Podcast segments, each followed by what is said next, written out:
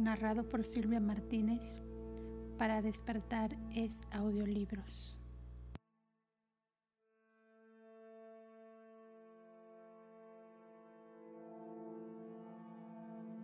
Documento 36.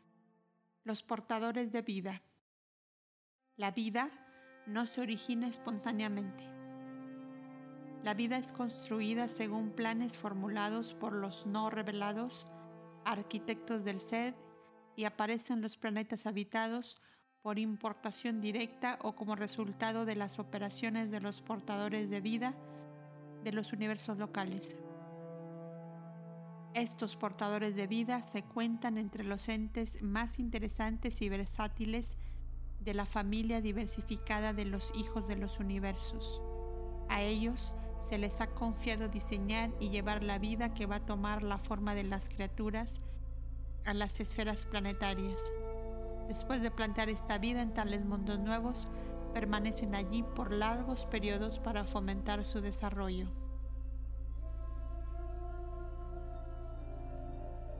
Uno, El origen y naturaleza de los portadores de vida.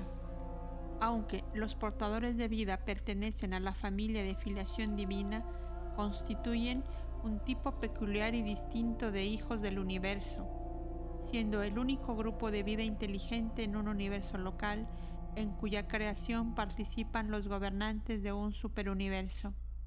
Los portadores de vida son los progenie de tres personalidades preexistentes. El Hijo Creador, el Espíritu Materno del Universo y por designación uno de los tres ancianos de los días que presiden los destinos del superuniverso correspondiente. Estos ancianos de los días, que son los únicos que pueden decretar la extinción de la vida inteligente, participan en la creación de los portadores de vida, los encargados de establecer la vida física en los mundos evolutivos. En el universo de Nevadón, hay documentos de la creación de 100 millones de portadores de vida. Este eficiente cuerpo de diseminación de vida no es un grupo auténticamente autogobernado.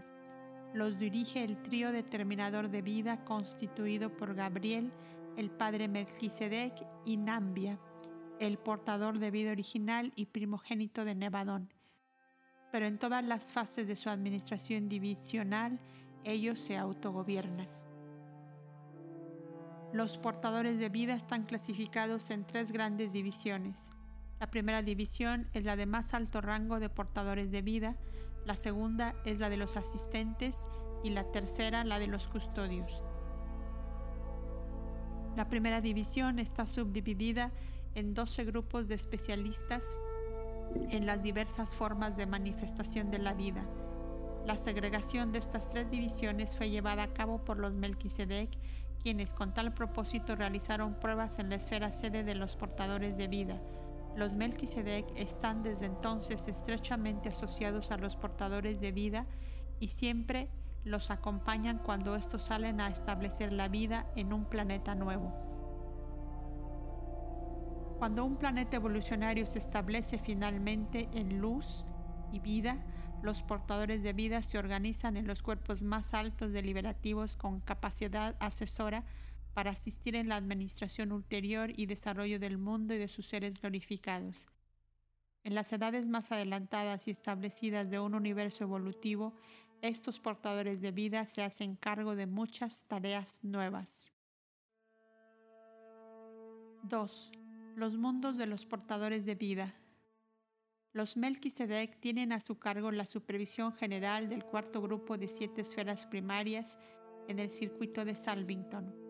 Estos mundos de los portadores de vida se denominan como sigue. 1. La sede de los portadores de vida. 2. La esfera de planeamiento de vida. 3. La esfera de conservación de vida. 4. La esfera de evolución de vida. 5 la esfera de la vida asociada con la mente. 6. La esfera de la mente y espíritu en los seres vivientes. 7. La esfera de la vida no revelada. Cada una de estas esferas primarias está rodeada por seis satélites en los cuales se centran las fases especiales de todas las actividades de los portadores de vida en el universo. Mundo número 1.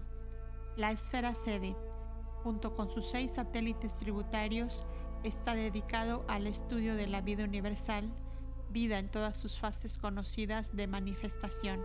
Aquí está ubicada la Facultad de Planeamiento de Vida, en la que enseñan maestros y asesores de Ubersa y Abona y aún del mismo paraíso.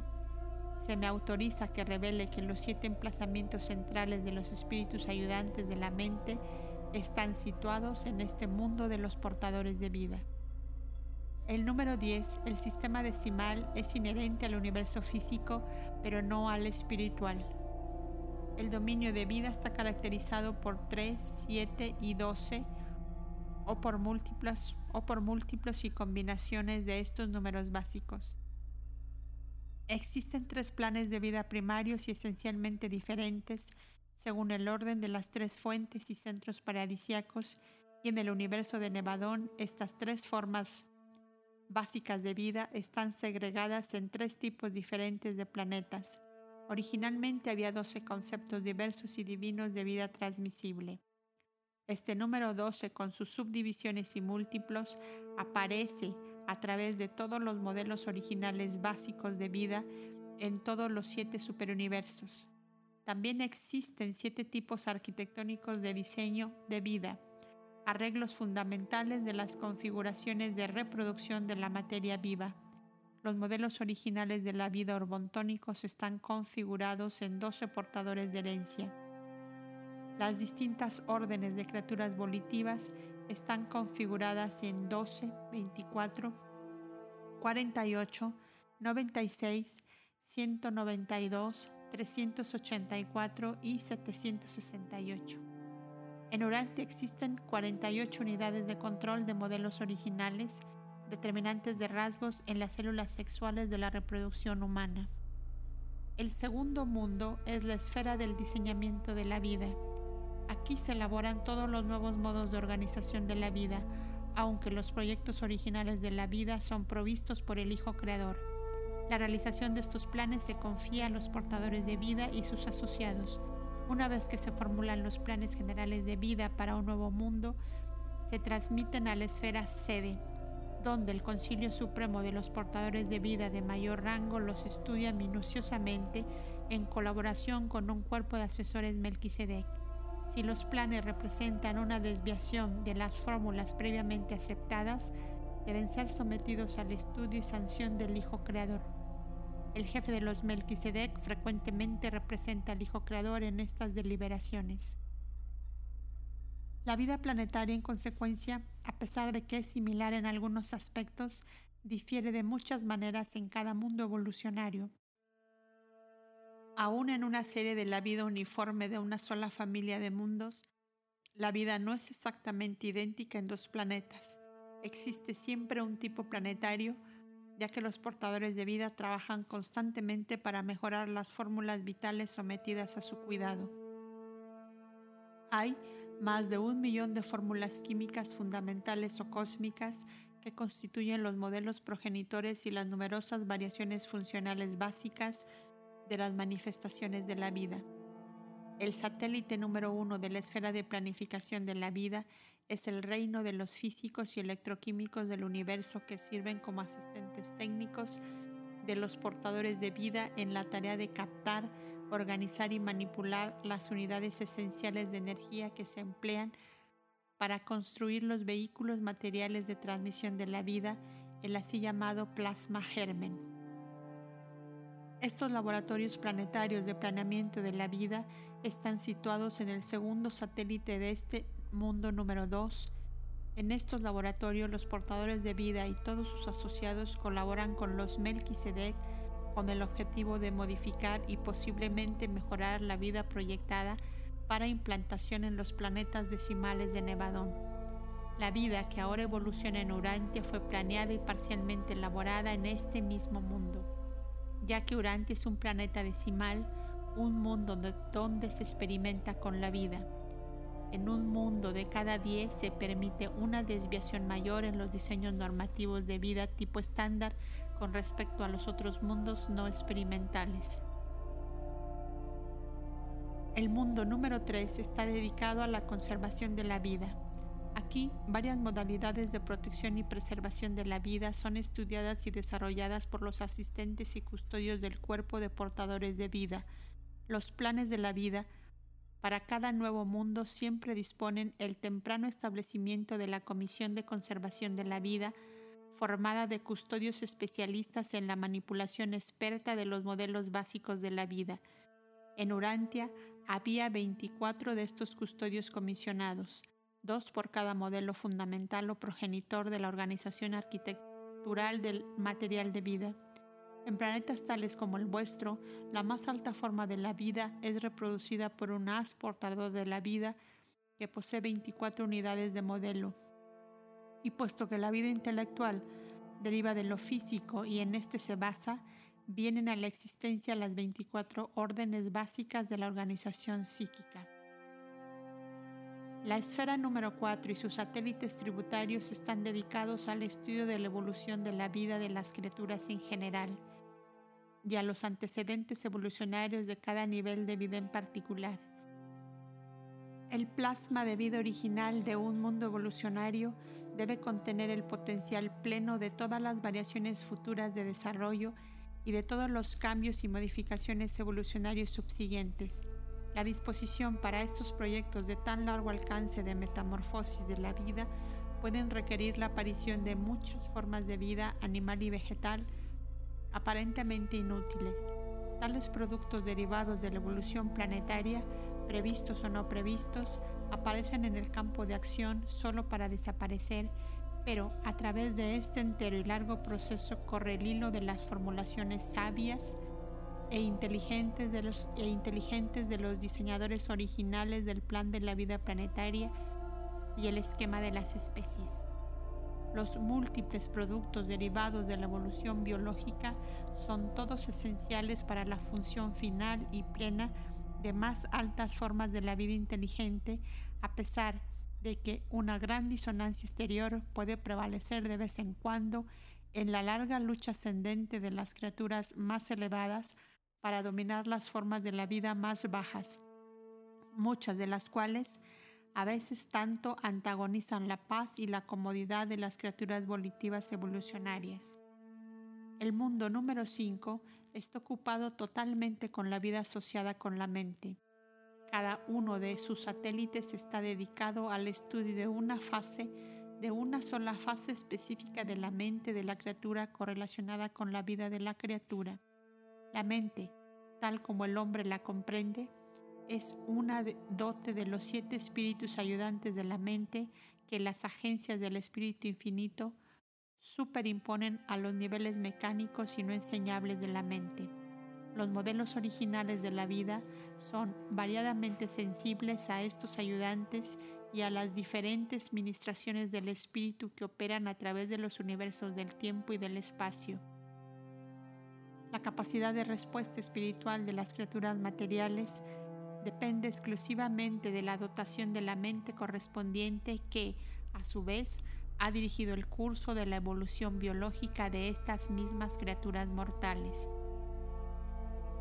El mundo número 6 está dedicado a la correlación de la mente con el espíritu en su asociación con las formas y organismos vivientes. Este mundo y sus seis tributarios comprenden las escuelas de coordinación de las criaturas, donde los maestros del universo central y del superuniverso colaboran con los instructores de Nevadón en la presentación de los más altos niveles de logro de las criaturas en el tiempo y el espacio. La séptima esfera de los portadores de vida está dedicada a los dominios no revelados de la vida de las criaturas evolucionarias en relación con la filosofía cósmica de actualización expansiva del Ser Supremo. 3. El trasplante de la vida. La vida no aparece espontáneamente en los universos. Los portadores de vida deben iniciarla en los planetas estériles. Son los portadores, diseminadores y guardianes de vida tal como ésta aparece en los mundos evolucionarios del espacio. Toda la vida de la orden y formas conocidas en Urantia surge con estos hijos, aunque no todas las formas de la vida planetaria existen en Urantia. El cuerpo de portadores de vida comisionado para implantar la vida en un, nuevo mundo normalmente está constituido por 100 portadores de mayor rango, 100 asistentes y 1000 custodios. Frecuentemente, aunque no siempre, los portadores de vida traen el auténtico plasma de la vida a un nuevo mundo. A veces organizan los modelos originales de la vida después de llegar al planeta asignado según fórmulas previamente aprobadas para una nueva aventura, en el establecimiento de la vida. Tal fue el origen de la vida planetaria en Urantia. Una vez que se proveen según fórmulas aprobadas los modelos físicos, los portadores de vida catalizan este material inanimado, impartiendo a través de sus personas la chispa vital del espíritu e inmediatamente se convierten los modelos inertes en material viviente. La chispa vital, el misterio de la vida, se otorga a través de los portadores de vida, no por ellos mismos. En efecto, supervisan esas transacciones y preparan la fórmula del plasma de la vida misma, pero es el espíritu materno del universo el que provee el factor esencial del plasma viviente de la hija creativa del Espíritu Infinito, sale esa chispa de energía que aviva el cuerpo y presagia la mente. En el otorgamiento de la vida, los portadores de vida no transmiten nada de su esencia personal, ni siquiera en aquellas esferas en las que se proyectan nuevas órdenes de vida. En esos casos, simplemente encienden y transmiten la chispa de la vida dando inicio a las revoluciones requeridas de la materia según las especificaciones físicas, químicas y eléctricas de los planes y modelos ordenados. Los portadores de vida son presencias catalíticas vivientes que agitan, organizan y vitalizan los elementos por otra parte inertes de la orden material de la existencia. Los portadores de vida de un cuerpo planetario tienen un cierto plazo para establecer la vida en un nuevo mundo, aproximadamente medio millón de años del tiempo de ese planeta. Al final de este periodo, indicado por ciertos logros de desarrollo de la vida planetaria, cesan sus esfuerzos de implantación y de ahí en adelante ya no pueden agregar nada nuevo o suplementario a la vida de ese planeta. Durante las edades comprendidas entre el establecimiento de la vida y el emerger de criaturas humanas de estado moral, los portadores de vida tienen permiso de manipular el medio ambiente de la vida y direccionar de otras maneras favorablemente el curso de la evolución biológica, y esto lo hacen por largos periodos de tiempo. Cuando los portadores de vida que operan en un nuevo mundo consiguen producir el primer ser volitivo, con el poder de la decisión moral y la elección espiritual, en ese preciso momento se completa su tarea, se termina su obra, ya no pueden manipular la vida en desarrollo. Desde este momento en adelante, la evolución de las cosas vivientes debe proseguir según la dotación de la naturaleza y las tendencias inherentes ya impartidas a las fórmulas y modelos originales de la vida planetaria y establecidas en ellas. A los portadores de vida no les está permitido experimentar ni interferir con la voluntad. No se les permite dominar o influenciar arbitrariamente las criaturas morales. A la llegada del príncipe planetario se preparan para partir aunque dos de los portadores de mayor rango y doce custodios pueden ofrecerse voluntariamente haciendo votos temporales de renunciación para permanecer indefinidamente en el planeta como asesores en lo que concierne al desarrollo y conservación ulterior del plasma de vida. Dos de esos hijos y sus dos asociados están actualmente sirviendo en Urantia. 4. Los portadores Melquisedec de vida. En cada sistema local de mundos habitados a través de Nevadón hay una sola esfera en la que los Melquisedec han funcionado como portadores de vida.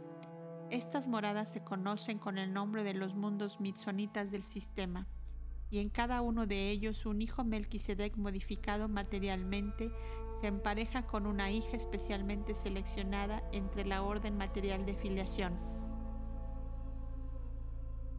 Las madres Evas de esos mundos mitsonitas son enviadas desde las sedes del sistema de jurisdicción, habiendo sido elegidas por el portador de vida Melquisedec designado entre las numerosas voluntarias que responden al llamado del soberano del sistema dirigido a las hijas materiales de su esfera.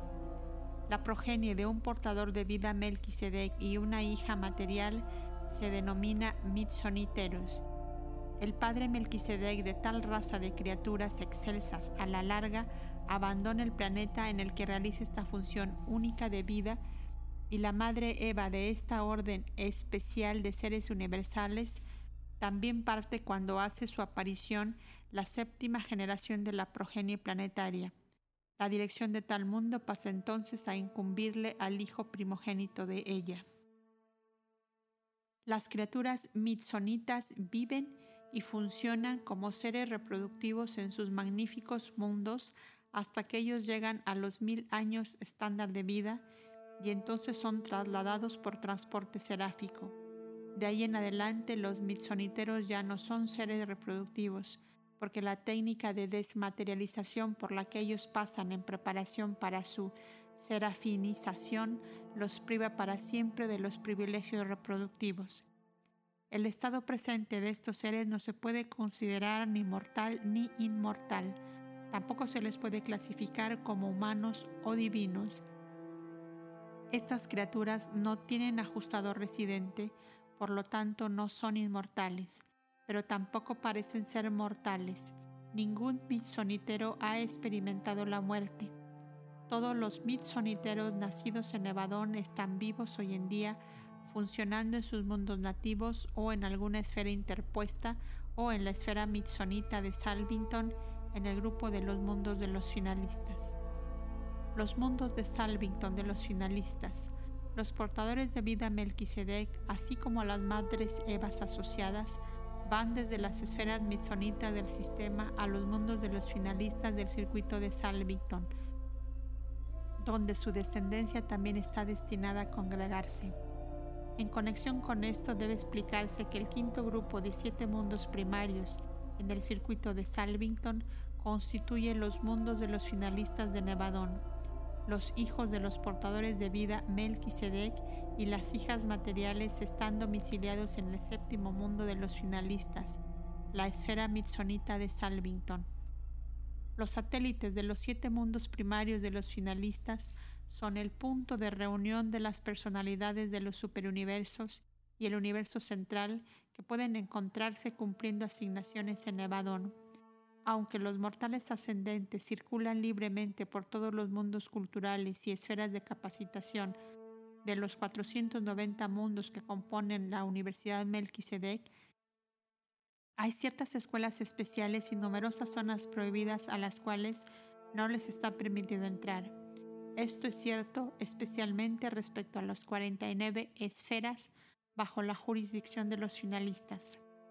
No se conoce presentemente el fin de las criaturas mitsonitas, pero parecería que estas personalidades se congregan en el séptimo mundo finalista en preparación para un acontecimiento futuro en la evolución del universo.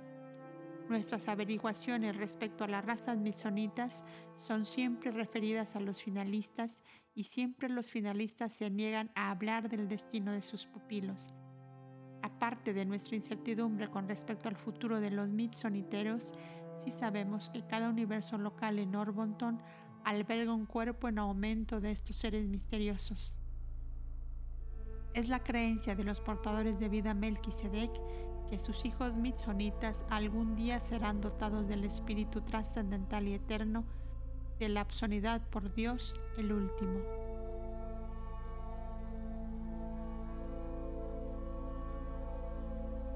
5.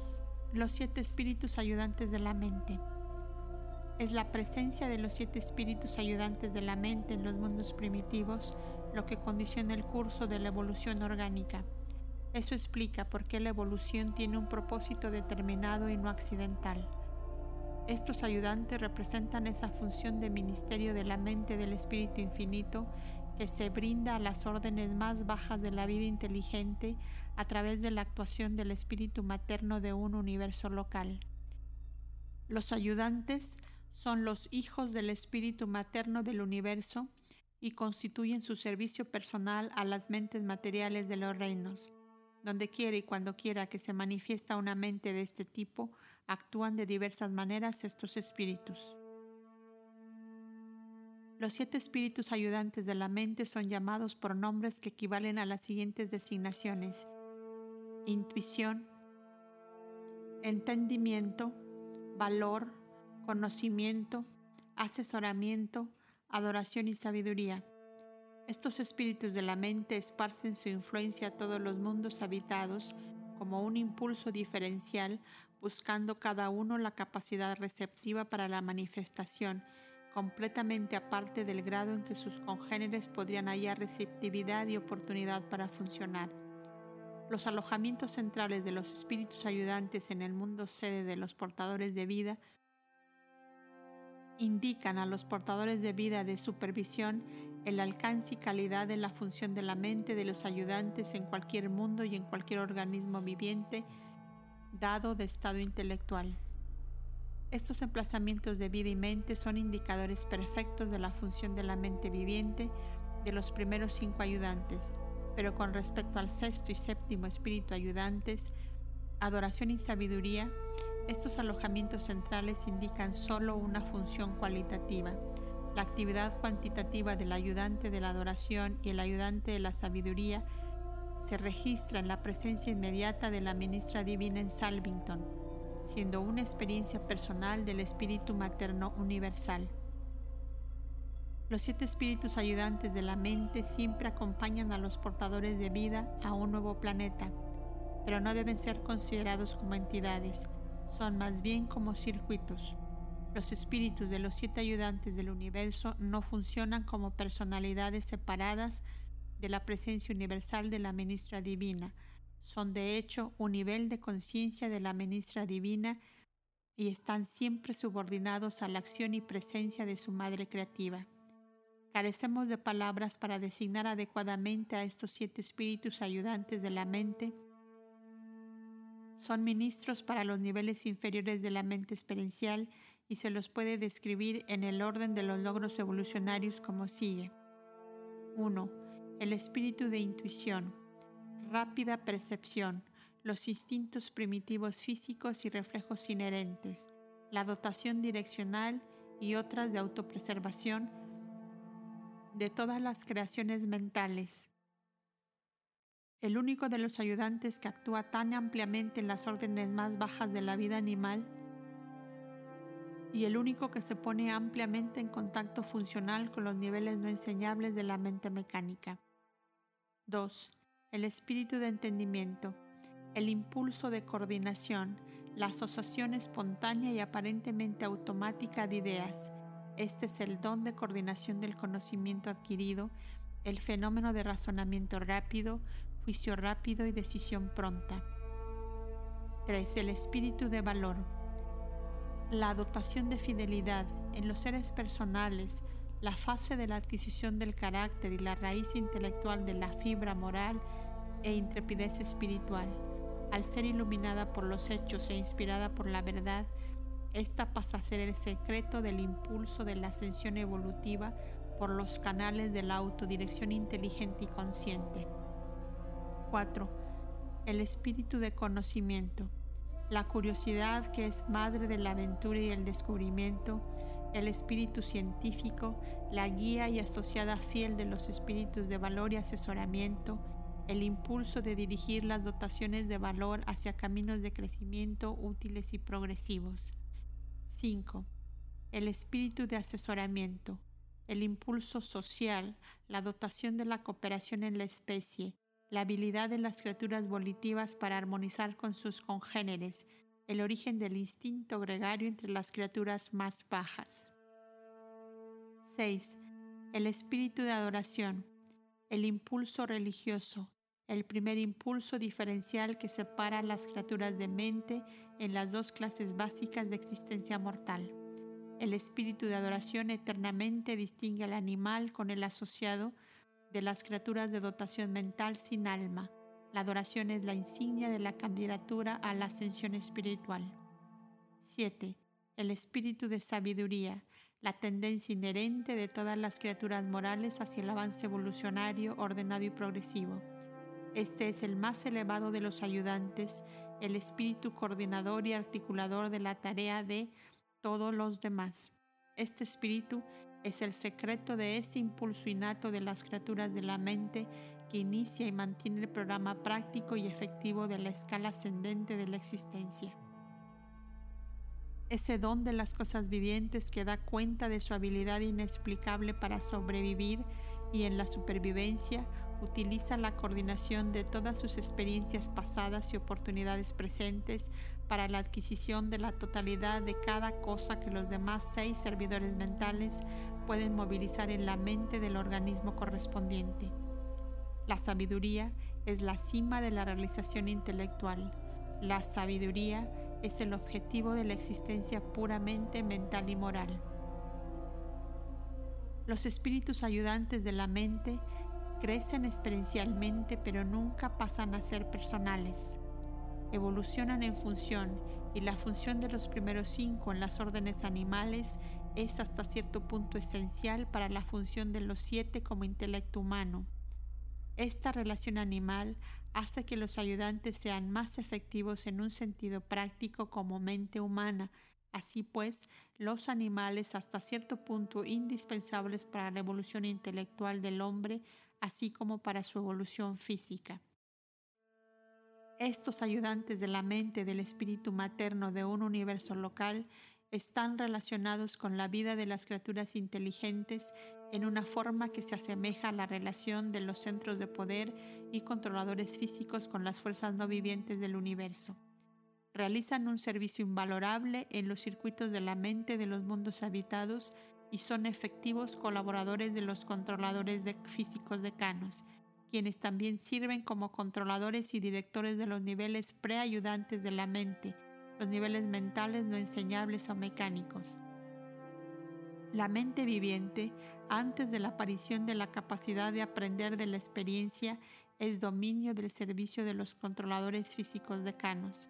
La mente creada, antes de adquirir la habilidad de reconocer la divinidad y rendir culto a la deidad, es el dominio exclusivo de los espíritus ayudantes. Con la aparición de la respuesta espiritual del intelecto de la criatura, tales mentes creadas se tornan inmediatamente en supermentes, siendo instantáneamente incorporadas al circuito de los ciclos espirituales del espíritu materno del universo local. Los espíritus ayudantes de la mente no están de ninguna manera directamente relacionados con la función altamente espiritual y diversa del espíritu de la presencia personal de la ministra divina, el Espíritu Santo de los mundos habitados pero son funcionalmente antecedentes y preparatorios a la aparición de este mismo espíritu en el hombre evolucionario. Los ayudantes brindan al espíritu materno del universo un variado contacto con las criaturas materiales vivientes de un universo local y control de las mismas, pero no repercuten en el Ser Supremo cuando actúan en los niveles de prepersonalidad. Una mente no espiritual es o una manifestación de espíritu energía o un fenómeno de energía física. Aún la mente humana, la mente personal, no posee cualidades de supervivencia aparte de la identificación con el espíritu. La mente es un don de la divinidad, pero no es inmortal cuando funciona sin discernimiento espiritual y cuando carece de la habilidad de adorar y anhelar a la supervivencia. 6 las fuerzas vivientes. La vida es tanto mecanicista como vitalista, material y espiritual. Los físicos y químicos de Urantia progresarán constantemente en su entendimiento de las formas protoplásmicas de la vida vegetal y animal, pero no podrán jamás producir organismos vivientes. La vida es diferente de todas las manifestaciones de energía. Aún la vida material de las criaturas físicas no es inherente en la materia. Las cosas materiales pueden poseer una existencia independiente, pero la vida surge tan solo de la vida. La mente puede derivarse solo de una mente preexistente. El espíritu tiene origen solo en los antepasados espirituales. La criatura puede producir las formas de vida, pero solamente una personalidad creadora o una fuerza creativa pueden proveer la chispa activadora viviente. Los portadores de vida pueden organizar las formas materiales o modelos originales físicos de los seres vivientes, pero el espíritu provee la chispa inicial de la vida y concede la dotación de la mente. Aún las formas vivientes de la vida experimental que los portadores de vida organizan en sus mundos de Salvington están siempre exentas de poderes reproductivos, cuando las fórmulas de la vida y los modelos originales vitales están correctamente ensamblados y apropiadamente organizados, la presencia de un portador de vida es suficiente para iniciar la vida. Pero todos estos organismos vivientes carecen de dos atributos esenciales, dotación de la mente y, poder, y poderes reproductivos.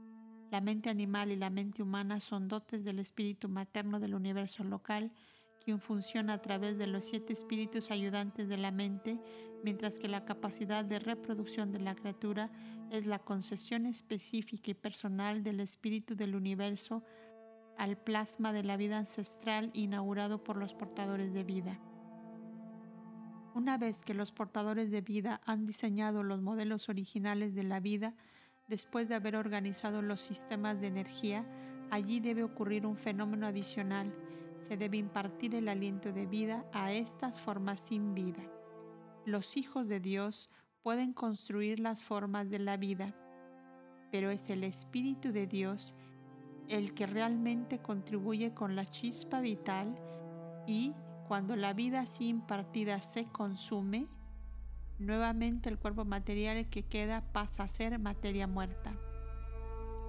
Cuando se agota la vida otorgada, el cuerpo vuelve al seno del universo material, de donde fue tomado en préstamo por los portadores de vida para servir como vehículo transitorio para esa dotación de vida que hicieron converger en tal visible asociación de energía-materia.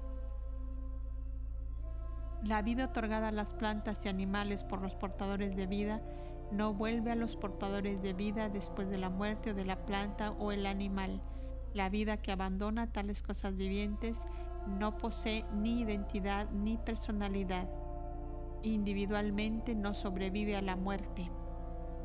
Durante su existencia y el tiempo de su estadía en el cuerpo de materia, se somete a un cambio, sufre una evolución de la energía y sobrevive solamente como parte de las fuerzas cósmicas del universo. No sobrevive como vida individual. La supervivencia de las criaturas mortales se basa enteramente en la evolución de un alma inmortal dentro de la mente mortal. Hablamos de la vida como energía y como fuerza, pero en realidad no es ninguna de las dos. La fuerza-energía es diversamente sensible a la gravedad, pero no así la vida. El modelo original tampoco responde a la gravedad, siendo una configuración de energías que ya ha cumplido todas las obligaciones sensibles a la gravedad. La vida como tal constituye la animación de cierto sistema de energía configurado en un modelo original o de otra manera segregado, material, mental o espiritual. Existen algunas cosas relacionadas con la elaboración de la vida en los planetas evolucionarios que no nos resultan completamente claras. Comprendemos plenamente la organización física de las fórmulas electroquímicas de los portadores de vida, pero no entendemos del todo la naturaleza y fuente de la chispa de activación de la vida. Sabemos que la vida fluye del Padre a través del Hijo y por el Espíritu es muy probable que los espíritus rectores sean el canal séptuple del río de vida que es vertido sobre toda la creación, pero no comprendemos la técnica por la cual el espíritu rector supervisor participa en el episodio inicial de concesión de la vida en un nuevo planeta. Creemos que los ancianos de los días también juegan un papel en esta inauguración de la vida en un nuevo mundo, pero ignoramos completamente la naturaleza del mismo. Sabemos que el espíritu materno del universo realmente vitaliza los modelos originales sin vida e imparte a ese plasma activado las prerrogativas de la reproducción orgánica. Observamos que estos tres son los niveles de Dios, el séptuple, a veces designados como los creadores supremos del tiempo y el espacio. Pero por otra parte sabemos muy poco más de lo que saben los mortales de Urantia. Simplemente que el concepto es inherente al Padre, expresado en el Hijo y la realización de la vida en el Espíritu.